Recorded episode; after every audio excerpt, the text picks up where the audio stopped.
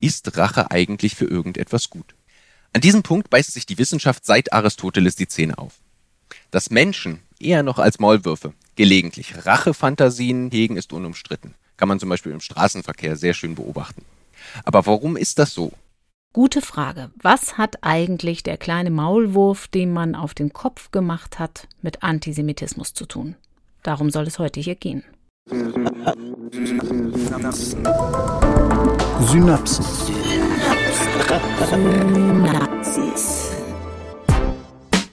Science Slam. Im Wissenschaftspodcast von NDR Info. In den Synapsen begeben wir uns normalerweise alle zwei Wochen auf die Spuren der Wissenschaft. Wir suchen Orte der Forschung auf, lassen euch am Zustandekommen der Erkenntnisse teilhaben und beleuchten die Hintergründe hinter den wissenschaftlichen Diskursen in einer erzählten Recherche. In den Wochen zwischen unseren regulären Podcast-Folgen wollen wir mit euch ab heute ein Experiment wagen. Science Slam Goes Podcast. Denn die Wissenschaftscommunity ist groß und hat viel zu bieten, oft auch Unterhaltsames, und daran möchten wir euch teilhaben lassen. Aber geht das überhaupt? Hallo und willkommen, mein Name ist Corinna Hennig. Ich bin normalerweise hier selbst nicht zu hören, aber ich bin als Redakteurin hinter den Kulissen für einige unserer Folgen verantwortlich. Nun also Science Slam zum Hören hier bei uns im Podcast. Für alle, die noch nie bei einem Science Slam waren, hier ein bisschen sachdienliche Aufklärung. Ein Science Slam ist ein wissenschaftlicher Wettbewerb, eine Art Turnier, in dem Wissenschaftler ihre Forschungsthemen innerhalb einer vorgegebenen Zeit vor Publikum präsentieren. Es geht also um populärwissenschaftliche Vermittlung. Das Publikum darf anschließend bewerten, und zwar neben dem wissenschaftlichen Inhalt auch, wie verständlich und unterhaltsam der Vortrag war. Diese Science Slams finden normalerweise auf der Bühne vor Publikum statt. Die Slammer zeigen oft Bilder und haben lustige Präsentationen dabei. Wir wollen rausfinden, geht das auch im Podcast? Und wer macht es am besten? In unserer ersten Staffel treten sechs Kandidaten und Kandidatinnen gegeneinander an, alle zwei Wochen einer. Und ihr könnt, wie beim echten Slam, am Ende den Sieger wählen. Heute geht's los. Hier ist unser erster Kandidat. Science Slam. Heute im Ring Sebastian Schirmeister mit dem Thema Rache. Sebastian Schirmeister ist Literaturwissenschaftler mit Schwerpunkt jüdische Literaturgeschichte in Hamburg. Hallo Sebastian. Hallo. Was genau heißt das, Sebastian? Woran forschst du? Bring uns doch bitte mal dein wissenschaftliches Feld ein bisschen näher.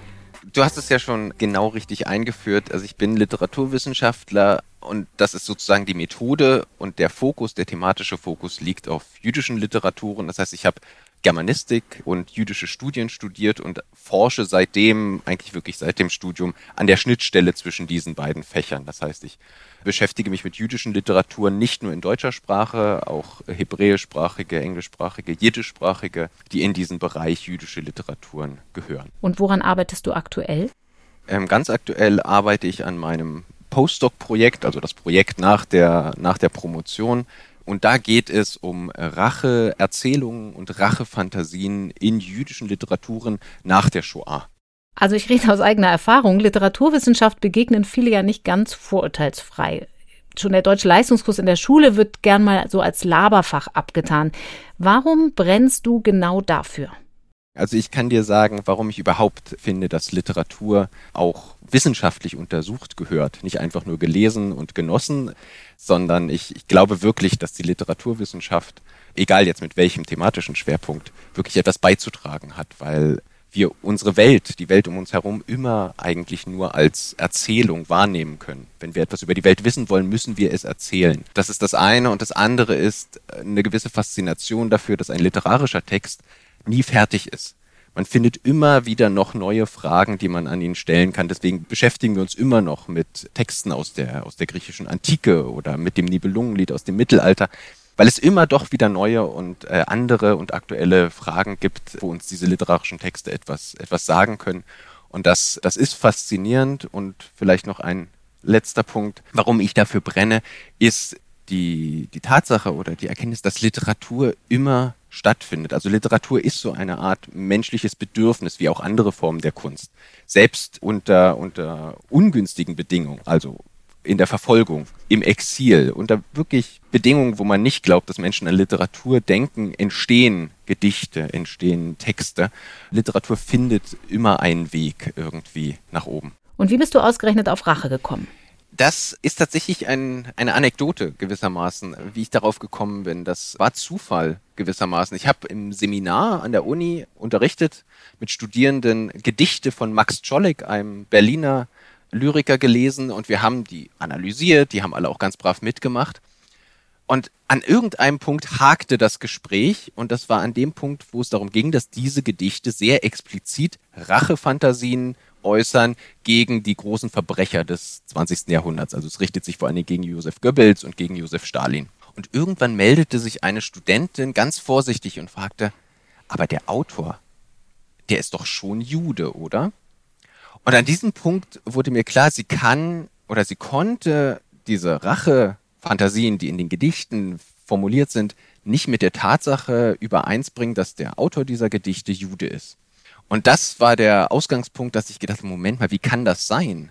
Rache ist sowas Menschliches. Wir alle können das nachvollziehen. Warum darf jetzt ausgerechnet ein jüdischer Autor keine Rachegefühle formulieren? Und das war der sozusagen die Initialzündung, dass ich gesagt habe, okay, das, das muss ich mir mal anschauen. Also A, was gibt es da überhaupt noch für Literatur, die sich mit Fragen jüdischer Rache, gerade jetzt nach Ende des Zweiten Weltkrieges beschäftigt? Und B, warum ist die deutsche Haltung dazu so eine unbehagliche, so ein woher kommt dieses Unwohlsein und dieses Bild von Jüdinnen und Juden als äh, sozusagen frei von Rache?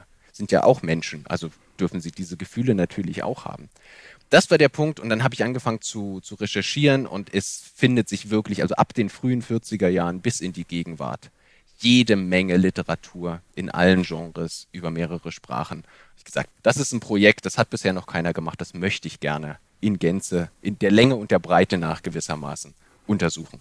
Okay, dann geht's jetzt los. Hier kommt Sebastian Schirmeister mit seinem Slam zu Rache in der jüdischen Literatur.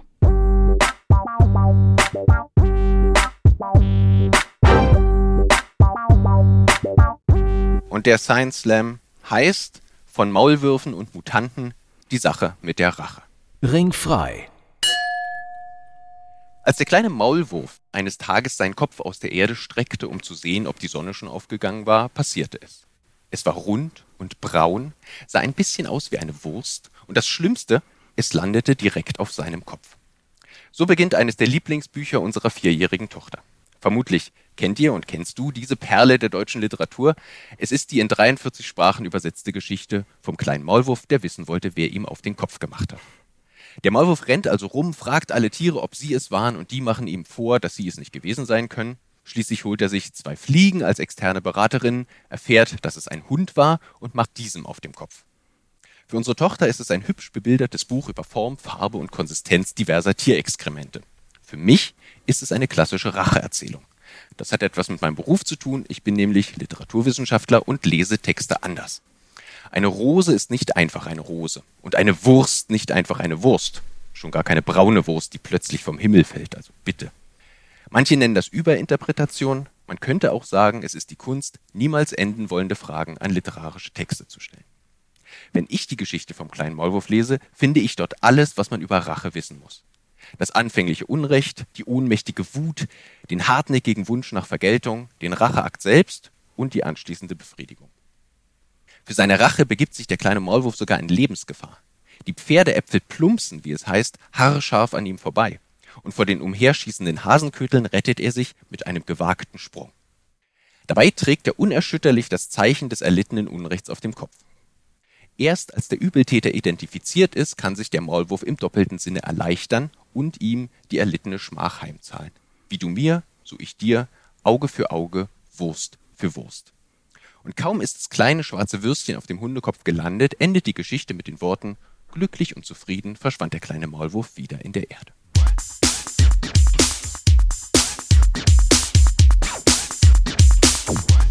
Ende gut? Gar nichts gut. Viele wichtige Fragen bleiben nämlich offen. Ist das Miniaturwürstchen auf dem riesigen Hundekopf eine angemessene Vergeltung? Warum hat der Maulwurf die Ermittlungen nicht der Polizei überlassen? Warum ist er nicht gerichtlich gegen Hans Heinrich, den Metzgershund, vorgegangen? Wieso spricht der Maulwurf mit allen Tieren, nur nicht mit dem Hund? Weiß der überhaupt, was er getan hat? Ist die Geschichte wirklich vorbei oder folgt dann eine Fäkalfehde, die ganze Generation von Maulwürfen und Metzgershunden ins Verderben reißt? Was bedeutet es, dass Täter und Opfer jeweils männlich markiert sind? Warum sind alle anderen Tiere nur darauf bedacht, ihre eigene Unschuld zu beweisen, statt für Gerechtigkeit zu sorgen? Und so weiter. Die wichtigste Frage aber lautet, ist Rache eigentlich für irgendetwas gut? An diesem Punkt beißt sich die Wissenschaft seit Aristoteles die Zähne auf. Dass Menschen, eher noch als Maulwürfe, gelegentlich Rachefantasien hegen, ist unumstritten. Kann man zum Beispiel im Straßenverkehr sehr schön beobachten. Aber warum ist das so und wozu ist das gut? Philosophie, Rechtswissenschaft, Geschichtswissenschaft, Religionswissenschaft, Anthropologie, Soziologie und Psychologie haben darauf ganz unterschiedliche Antworten gefunden und viele neue Fragen aufgeworfen. Kann die Literaturwissenschaft hier überhaupt mitreden? Sie kann. Und zwar aus einem einfachen Grund. Rache ist immer strukturiert wie eine einfache Erzählung. Unrecht, Rachewunsch, Racheakt. Anfang, Mitte, Ende. Deswegen funktionieren Racheerzählungen auch so gut.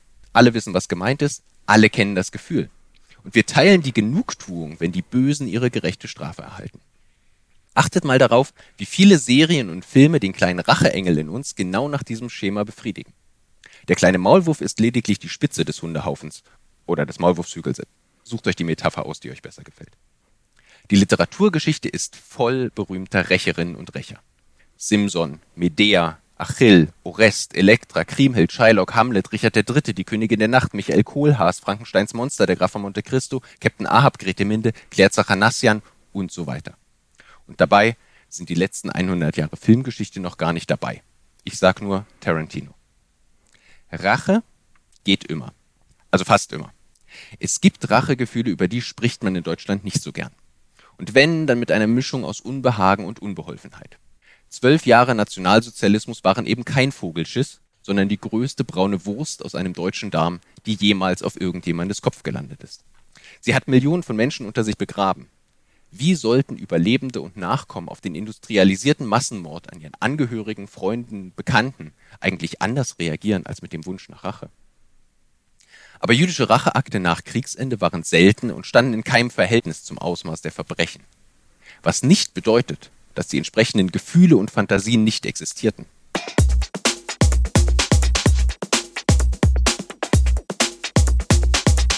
In meinem Forschungsprojekt untersuche ich, wie der Rachewunsch, um es mit Robert Habeck zu sagen, quasi osmotisch in die Literatur hineindiffundiert ist. Und wie jüdische Rache in literarischen Texten erzählt, erörtert, erträumt, hinterfragt, illustriert, legitimiert und problematisiert wird. Denn Rache ist nicht nur ein Problem für die Wissenschaft. Rache ist oft auch ein Problem für den Rächer oder die Rächerin, insbesondere nach dem Racheakt. In Friedrich Thorbergs Novelle Mein ist die Rache von 1943 entkommt ein jüdischer Gefangener aus dem Konzentrationslager, nachdem er den sadistischen Nazi-Kommandanten erschossen hat. Was als Akt des Widerstandes oder der Selbstverteidigung gelten kann, war für den gläubigen Juden ein verbotener Akt der persönlichen Rache. Rache ist eben auch Ansichtssache. Nun wartet er Tag für Tag am Hafen von New York auf die Ankunft weiterer Überlebender aus dem Lager, immer in der Angst, er könne der Einzige bleiben. Das Ganze ist ein Gedankenspiel. Und das ist die große Stärke von Literatur, alles ist möglich und niemand wird verletzt. Keine Sorge, ich werde hier nicht alle über 100 Texte und Filme auf Deutsch, Englisch, Jiddisch und Hebräisch, die ich bisher für mein Projekt recherchiert habe, vorstellen. Schließlich möchte ich am Ende ein Buch über dieses wenig beachtete Kapitel der deutsch-jüdischen Beziehungen schreiben und meinen Beitrag zum Verständnis des zutiefst menschlichen Phänomens der Rache leisten. Da kann ich jetzt nicht schon alles im Radio verraten. Nur so viel, die literarische Auseinandersetzung mit jüdischer Rache für die Shoah beginnt noch vor Kriegsende und dauert bis heute an. Sie findet in mehreren Sprachen und in allen literarischen Gattungen statt. Lest einmal Primo Levis Gedicht für Adolf Eichmann. Oder den Roman Nicht von jetzt, nicht von hier von Yehuda Amichai. Oder die frühen Erzählungen von Maxim Biller. Oder schaut euch den Film Walk on Water von Ethan Fox an und hört den Song Six Million Germans von Daniel Kahn. In Deutschland scheint jüdische Rache vor allem dann auf wenig Widerstand zu stoßen, wenn sie klar als Fiktion zu erkennen ist, also nicht zu sehr an unserer so erfolgreich bewältigten Vergangenheit rührt. Besser als fiktiv ist nur noch fantastisch. Das lässt sich hervorragend an der Figur des Mutanten Magneto aus der X-Men-Filmreihe zeigen. Hier werden jüdische Rachegefühle ungehemmt auserzählt. Der erste Film, X-Men von 2000, beginnt mit einer Szene, in der der junge Erik Lehnsherr im Konzentrationslager von seinen Eltern getrennt wird und dabei seine übernatürlichen Kräfte entdeckt, die ihn später zu Magneto machen, der für die Menschheit insgesamt wenig übrig hat. Im Prequel X-Men First Class von 2011, in dem Michael Fassbender die Rolle des Erik Lehnsherr übernimmt, wird diese Szene aufgegriffen und zu einem bildgewaltigen, zweistündigen Rache-Epos ausgebaut, an dessen Ende Magneto den Mörder seiner Mutter grausam hinrichtet.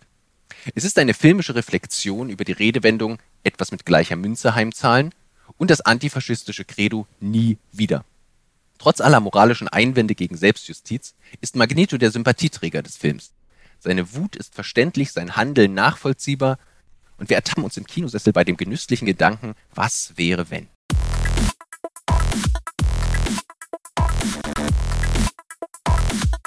Wenn wir nun mit unseren in Sachen Rache und deutscher Geschichte etwas erweiterten Horizont noch einmal zum kleinen Maulwurf zurückkehren, drängt sich eine letzte Frage auf.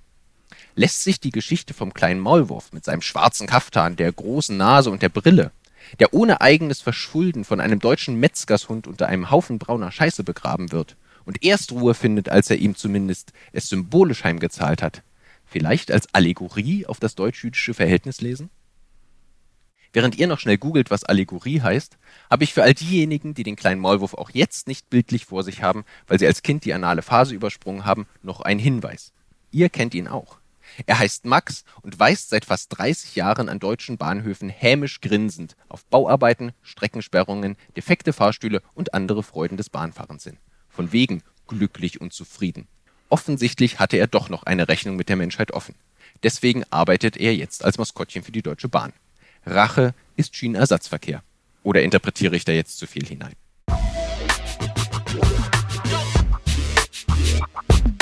Vielen Dank, Sebastian Schirmeister, über Rache in der jüdischen Literaturgeschichte und die Frage, was ein Maulwurf und ein Haufen Hundedreck mit Antisemitismus zu tun haben. An dieser Stelle ein Hinweis in eigener Sache. Äußerungen der Wissenschaftler und Wissenschaftlerinnen im Podcast Science Slam geben deren eigene Auffassung wieder. Der NDR macht sich Äußerungen der Slammer nicht zu eigen. Dieser Science Slam Podcast entsteht in Zusammenarbeit mit Julia Offe. Sie veranstaltet Live Science Slams in verschiedenen deutschen Städten. Wann und wo, das erfahrt ihr auf unserer Seite unter ndr.de/slash synapsen. Einfach auf den Link klicken, da finden sich dann auch Videos von vielen Science Slams. Das war unser erster Slam im Synapsen-Podcast. Sebastian Schirmeister tritt übrigens unter anderem an gegen eine Verkehrswissenschaftlerin und einen Geografiedidaktiker. Auch deren Slams findet ihr in den kommenden Wochen zum Beispiel unter ndr.de/slash synapsen. Dort könnt ihr dann auch eure Stimme abgeben, wenn ihr alle Slammer dieser Staffel gehört habt. Und sagt uns gern eure Meinung. Gebt uns Feedback zu unserem Experiment Science Slam im Podcast unter der E-Mail-Adresse synapsen.de ndr.de. In der kommenden Woche geht es erstmal wieder weiter mit einer Synapsenfolge in gewohnter Form, dann wieder mit meiner Kollegin Maja Bachtjarewitsch. Mein Name ist Corinna Hennig. Tschüss und bis bald. Synapsen Science Slam, ein Podcast von NDR Info.